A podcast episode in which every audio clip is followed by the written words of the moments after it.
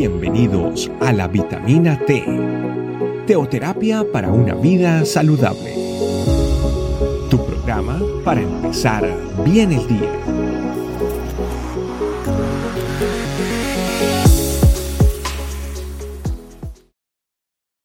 Bienvenidos a la vitamina T que fortalece nuestra vida espiritual.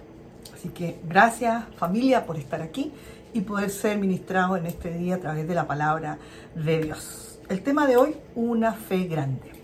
Y para eso vamos a ir a la Biblia, a Mateo 15, 21, 28, que dice, saliendo Jesús de allí, se fue a la región de Tiro y Sidón. He aquí una mujer cananea que había salido de aquella región clamaba diciéndole, Señor, hijo de David, ten misericordia de mí. Mi hija es gravemente atormentada por un demonio pero Jesús no le respondió palabra. Entonces acercándose sus discípulos le rogaron diciendo, despídela, pues da voces tras nosotros. Él respondiendo dijo, no soy enviado sino a las ovejas perdidas de la casa de Israel. Entonces ella vino y se postró ante él, diciendo, Señor, socórreme. Respondiendo él dijo, no está bien tomar el pan de los hijos y echar eh, tomar el pan de los hijos y echarlo a los perrillos. Y ella dijo, sí, Señor, pero aún los perrillos comen de las migajas que caen de la mesa de sus amos. Entonces respondiendo Jesús dijo, oh mujer, grande es tu fe. Hágase contigo como quieres. Y su hija fue sanada desde aquella hora. Aquí vemos, según lo que estamos leyendo en la palabra de Dios, eh, una mujer pagana de cultura griega, no era judía y estaba alejada de la ciudadanía de Israel y ajena obviamente a las promesas de Dios que Dios le dio al pueblo de Israel. Ella supo que Jesús estaba allí y ella fue a donde el Señor estaba. Esta mujer tenía, dice ahí el, versículo que acabamos de leer, decía que tenía una hija atormentada por un demonio.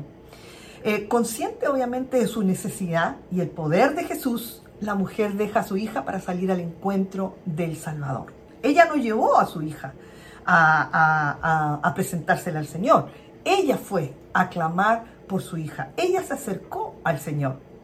Cuando lo encuentra, ella clama con desesperación y dice, Señor, hijo de David, ten misericordia de mí. Mi hija es gravemente atormentada por un demonio. Eso lo veíamos en Mateo, en Mateo 15, 22.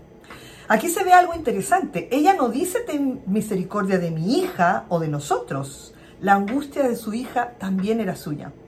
Y en ese sentir es el que, en ese sentir, eh, hay inquietud, dolor por un hijo eh, o otra persona muy amada, el sufrimiento también es nuestro. El sufrimiento de la hija que en este momento estamos viendo, esta mujer cananea, también era su sufrimiento. Por lo tanto, también clamaba al Señor y le decía, Señor, ten misericordia de mí y obviamente les ponía cuál era su necesidad, que su hija fuera sanada. ¿Cómo reacciona el Señor ante el llamado de socorro de esta mujer que se postró a sus pies? Dice que Jesús no le respondió palabra. Jesús guardó silencio. Como cananea se suponía que no tenía cercanía ni ningún vínculo con los judíos. Por lo tanto, no podía ser parte de las promesas de Dios. Em, y podría parecer que el Señor no estaba escuchando a esta mujer, aparentemente. Em, si el Señor parece no reaccionar muchas veces a nuestra petición, tal vez quiere enseñarnos una lección importante.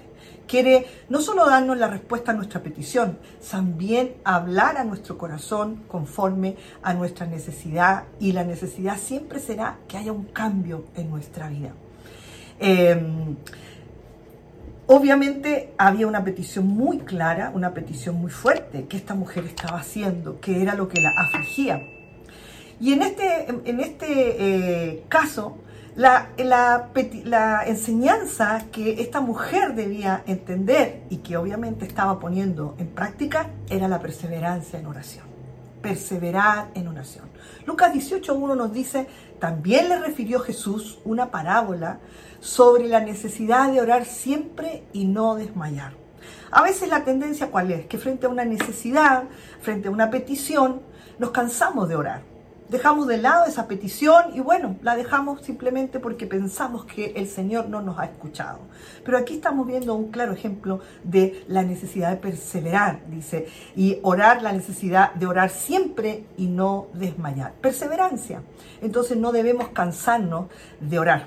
La mujer no se desanima, eh, sigue clamando y sigue detrás del Señor y sus discípulos y, y sigue pidiendo ayuda. Los discípulos muchas veces no comprendían el actuar del Señor, porque esperaban que Él tuviera una reacción. Pero la verdad es que él y le ruegan al Señor y le dice, por favor, despide a esta mujer que está molestándonos, ¿verdad? Los discípulos se inquietaban porque pensaban que esta mujer estaba molestando al Señor con tanta insistencia. Pero el Señor Jesús no quiere despedir a esta mujer que apela a su misericordia. No la deja ir con las manos vacías, y eso ocurre también con nosotros. Todos los que imploramos al Señor, clamamos al Señor con perseverancia, nunca nos encontraremos con que no hay respuesta. Tal vez la respuesta no es inmediata, pero siempre el Señor nos dará respuesta conforme a su voluntad, conforme a su tiempo. Y eso nos enseña a esperar, a tener paciencia y a seguir confiando en el Señor. Em, Obviamente, antes de aceptar el pedido de la mujer, espera que ella tome el lugar que le corresponde. Declara ante todos los presentes y dice el Señor así, no soy enviado sino a las ovejas perdidas de la casa de Israel. Mateo 15, 24, que lo leímos al inicio, en el versículo que leíamos al comienzo. La mujer oye estas palabras y comprende que ella no es parte de las ovejas perdidas de la casa de Israel.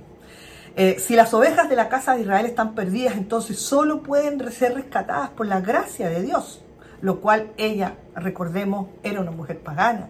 No, eh, para ella el Dios de Israel no era su Dios. Pero aquí vemos cómo empieza a ser transformada y ocurre algo extraordinario. Se humilla y se postra ante Jesús diciendo, Señor, socórreme.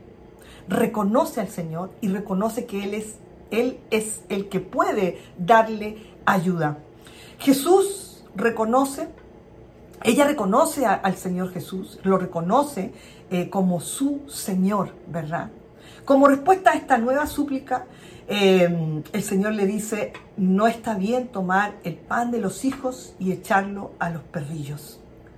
En una familia, cuando los hijos están en la mesa, y los animales domésticos están debajo y empiezan y esperan que se les dé un trozo de pan, ¿quiénes son los que tienen prioridad de comer ese pan? Obviamente los hijos, ¿verdad? Y el pan es para ellos. No se pone el pan en la mesa para dárselo a los perros, para dárselo a los perrillos, para dárselo a los animales domésticos, ¿verdad? Ellos también tendrán su porción, pero en este momento estamos hablando de la prioridad de ser alimentados. Y en aquel tiempo era lo mismo en cuanto a los israelitas y los judíos, perdón, a los israelitas y a los gentiles. Conforme a las promesas que Dios había hecho desde la época de Abraham, los israelitas tenían derecho a bendiciones especiales. Ellos tenían la prioridad, ¿verdad? Los gentiles no tenían ninguna parte en ella, porque obviamente no creían, no, no consideraban a Dios. Podríamos preguntarnos entonces, ¿hay esperanza para esta mujer? Y obviamente la respuesta es, por supuesto que sí. La manera en que, eh, con que ella reacciona a la declaración del Señor es simplemente admirable.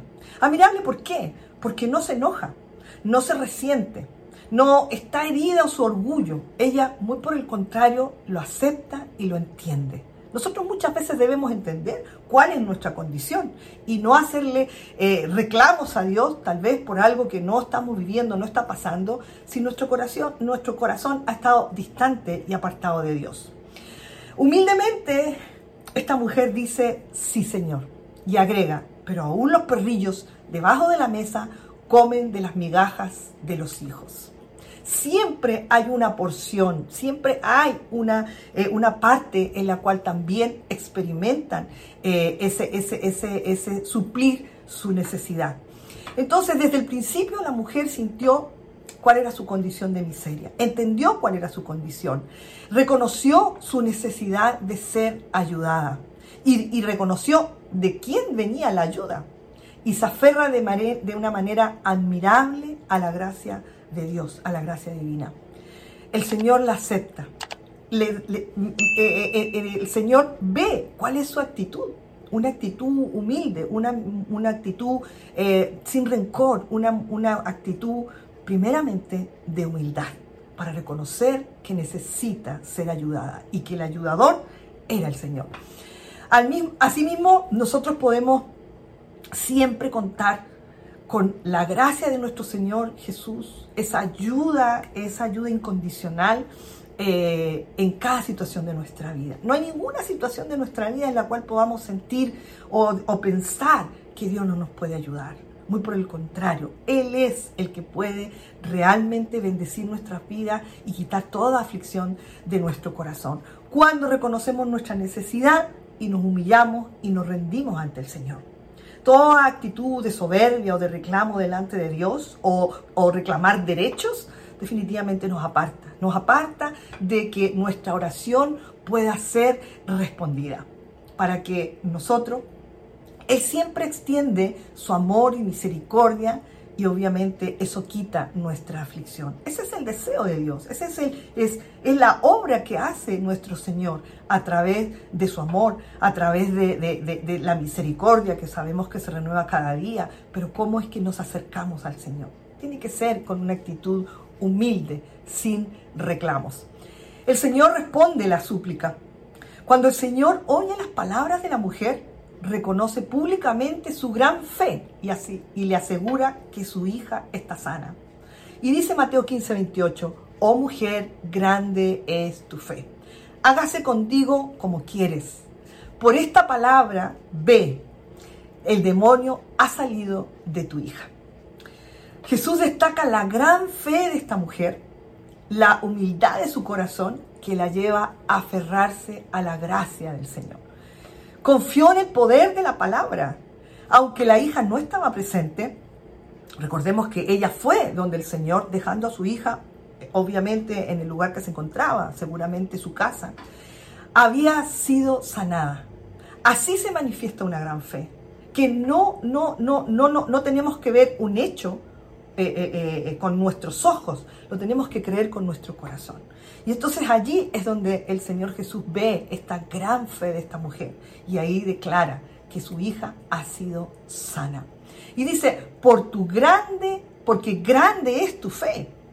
El Señor quiere encontrar en nosotros fe, y no una fe tibia, una fe diminuta, no una fe que se, se activa cuando tenemos solo una gran necesidad sino cuando una fe permanece en nosotros, en nuestra confianza que tenemos en el Señor. Confió entonces en su palabra. Lo que el Señor Jesús dijo, ella lo creyó. Y obviamente la fe es lo que agrada a Dios y muestra la confianza en Él. Mostramos nuestra confianza en Él cuando tenemos fe. Hebreos 11.6 dice, pero si fe es imposible agradar a Dios, porque es necesario que el que se acerca a Dios crea que le hay y que es galardonador de los que le buscan. ¿Cuál sería entonces la conclusión? La fe de esta mujer cananea fue grande. Sorprendió al Señor Jesús. No se dejó desanimar por el silencio que en algún momento eh, eh, mostró el Señor, ni por las palabras de los discípulos que querían echarla del lugar, querían que se fuera, que no siguiera clamando, que no siguiera aparentemente molestando al Señor. Perseveró con humildad y tuvo la respuesta del Señor. Ese es un ejemplo de fe. Y ahí debemos meditar nosotros en, este día eh, cómo está nuestra fe. ¿Está nuestra fe así como para que el Señor diga, qué grande es tu fe? ¿O aún tenemos que seguir eh, y, en esa búsqueda del Señor, allí en la intimidad, para que nuestra fe cada día se fortalezca más y seamos capaces de ver cómo en nuestra vida es sacada la aflicción, cómo podemos ver eh, eh, a, través de la respuesta de nuestras oraciones cómo el Señor actúa en sanidad, en liberación y obviamente nos trae esa libertad que solo Él puede darnos. Así que activemos nuestra fe y que nuestra fe sea como el ejemplo que tenemos de esta mujer cananea que el Señor tuvo misericordia de ella y la bendijo con la sanidad de su hija. Vamos a orar. Padre del cielo, queremos darte muchísimas gracias en este día. Padre bueno, por tu amor y tu misericordia. Por cada día enseñarnos, Señor, que no nos acercamos a ti que debemos acercarnos a ti con humildad, con sencillez en nuestro corazón, reconociendo nuestra necesidad, Señor declarándote a ti como nuestro Señor, como nuestro único ayudador, que de ti viene esa fuente, Señor, poderosa para quitarnos toda aflicción de nuestra vida en cualquier área, Señor, en la cual estemos afectados, espiritual, física o también a nivel de nuestra alma. Gracias Espíritu Santo por revelarnos en este día la verdad de la palabra y que podamos apropiarnos de ella y podamos declarar, Señor, cada día que tú eres maravilloso, que tú eres poderoso, que cuando nos acercamos a ti, sin duda tú nos respondes conforme a tu voluntad y conforme a tu tiempo. Que nuestra fe sea también hallada como lo fue en el caso de esta mujer, que sea grande nuestra fe. A ti te damos toda la gloria, Señor, la alabanza y la adoración, el único merecedor de ella, y quedamos en tu maravillosa y exquisita presencia. En Cristo Jesús. Amén y amén. Amén familia, le damos muchísimas gracias al Señor por lo que hoy nos habló a cada uno de nosotros y que haya sido de mucha bendición también esta vitamina T de este día para tu vida. Nos volvemos a encontrar en una nueva vitamina. Que Dios les bendiga. Bye bye. Gracias por acompañarnos. Recuerda que la vitamina T la puedes encontrar en versión audio, video y escrita en nuestra página web, estecamino.com. Te esperamos mañana aquí para tu vitamina T diaria. Teoterapia para una vida saludable.